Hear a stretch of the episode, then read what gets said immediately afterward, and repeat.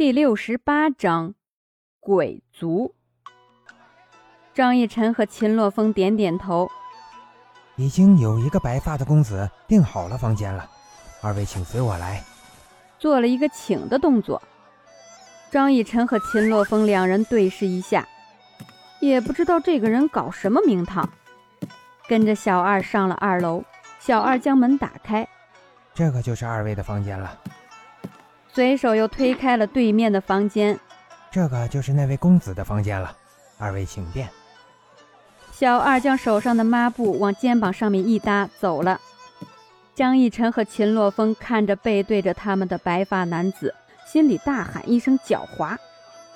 这人说是帮他俩订房间，主要的目的还是为了监视吧？不然为什么要订在对面？他们跟他又没什么关系。这样做肯定有目的。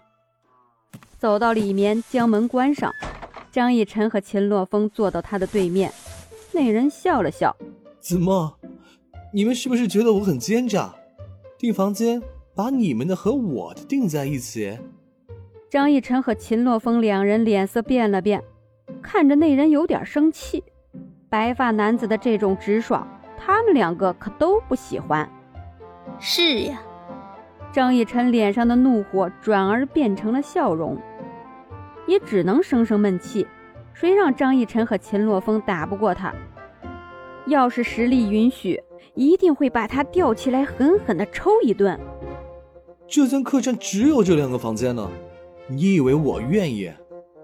我害怕你这个和鬼族有关系的人，再半夜偷偷的把我给杀了呢。边说边观察面前两人的表情。只见张逸晨脸上的表情松缓了不少，但是秦洛风表情依旧凝重。得得得，今天客栈客满都是我的错，行了吧？实在是受不了被人用冷悠悠的眼神盯着。哎，现在你们说说，你们那些东西是谁给你们的？或者说，是谁送给你们的？为什么不是你先说你的身份？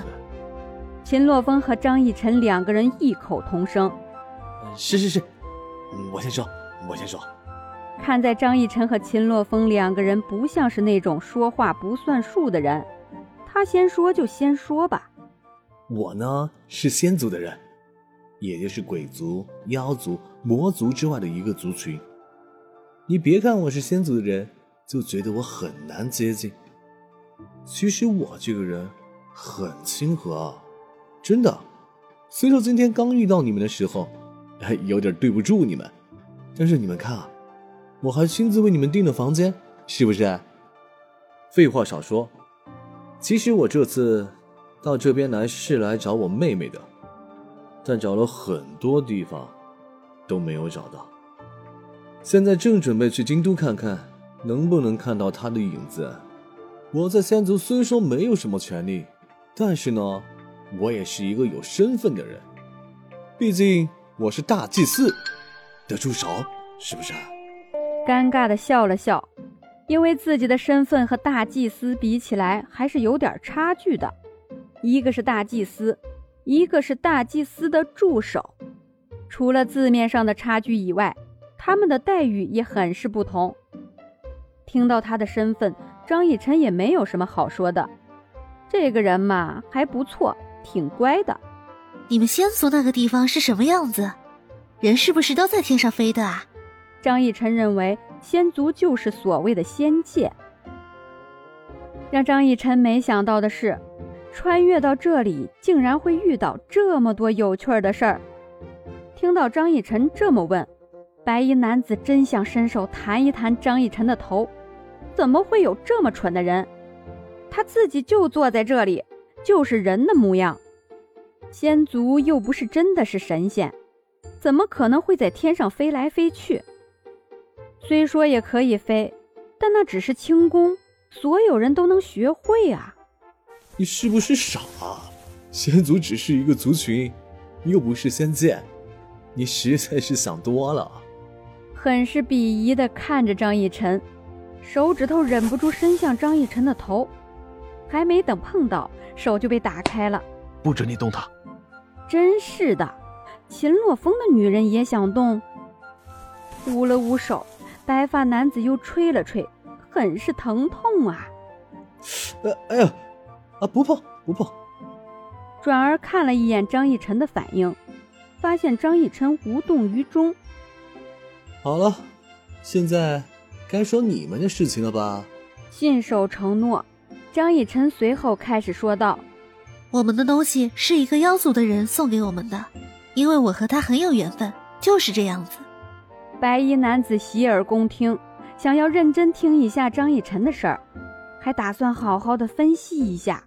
没想到张逸晨这就说完了，猝不及防，一脸懵逼的看着张逸晨。张逸晨也觉得跟他相比，自己说的是有点少了。该我了。秦洛风冷漠的看了看白发男子，他手上的戒指，张逸晨都不知道怎么来的。本来想要就这样继续隐瞒着，但是现在要作为交易说出来戒指的来历了。我这个戒指是鬼王送给我的。简短的一句话，白发男子顿觉自己亏大了。两人都只说了一句，他却说了好多。能不能来个传说中的神仙，把张逸晨和秦洛风两人的话匣子打开吧？算了。你们就说这两句，我要是追问下去，你们肯定不会告诉我的。看了看张逸晨和秦洛风，只见两人同时点头，这真真是一口老血喷出来。哎，你们知不知道鬼族还有妖族啊？没办法，白衣男子是一个话痨，不说话会憋到他的。然而现在两人又一次的神同步，同时摇了摇头。我来给你们说说鬼族和妖族的事情吧。传说在千年之前，还没有天越国的时候，有一名绿衣女子和三个男子在江湖上闯荡。听说，那绿衣女子和三名男子都是天下第一宫的人。所谓的天下第一宫，可不是皇宫，而是凌云宫。这个凌云宫虽说在朝廷上没有很大的影响力。但是，在江湖上，绝对可以称之为大哥。凌云宫的宫主相当于是武林盟主。在这天下第一宫当中，有一名女子，人见人爱，花见花开。两个白衣男子，一个温柔如风，一个邪魅如妖。另外一名黑衣男子，神秘如一道影子。这四个人在闯荡江湖的过程中。一次疏忽，绿衣女子被仅次于凌云宫的化雨宫打伤。为了救她，三名男子费尽千辛万苦，把她带到了妖族医治。当她再次出现在江湖的时候，身边又多了一名黄衣男子。这名黄衣男子不仅会巫蛊之术，还很聪慧。他的身边可谓是个个都是人中龙凤。